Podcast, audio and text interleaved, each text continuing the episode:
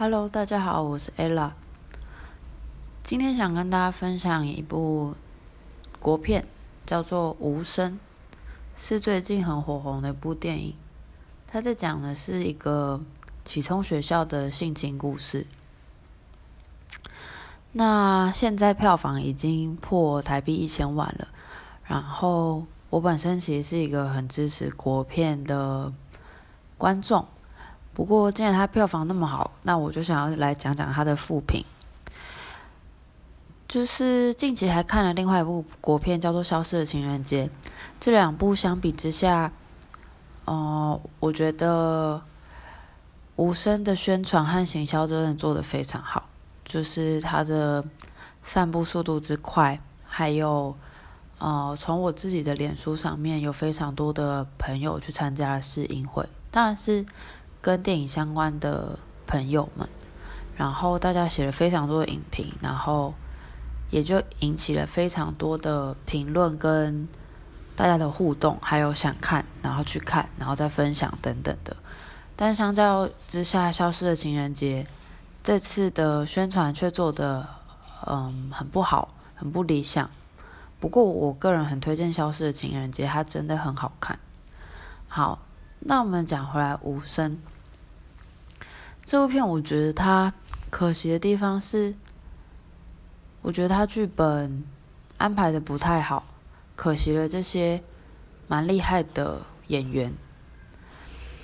很多演员是新新的演员，他是新人，然后因为这部片需要很多的情绪跟张力，那我觉得他们真的表现的非常好。但是在看的过程中，其实我对这个剧本还有剧情的推演真的不是很满意，因为呃他的人物角色的背景没有交代的很清楚，每个角色他之所以为什么做这件事的动机也不清楚，然后。他这样子一个性侵的题材，导演又选择用一个很露骨又很恐怖娱乐的方式去呈现，是我很不喜欢的。嗯，因为这样性侵的题材，我会很直接的跟过去有一部一样是得奖的性侵的片子，是一个中国的片子，叫做《嘉年华》。那个时候导演有出来说话，他说。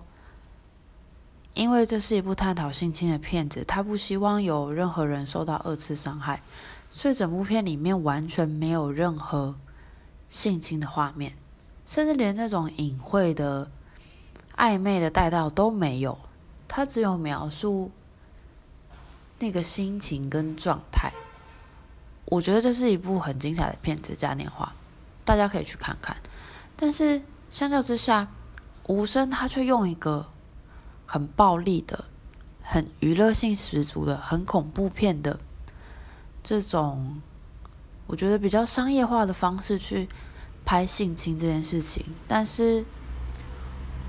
我个人真的蛮不喜欢，也觉得蛮没共鸣的，因为这题材毕竟是严肃的、沉重的，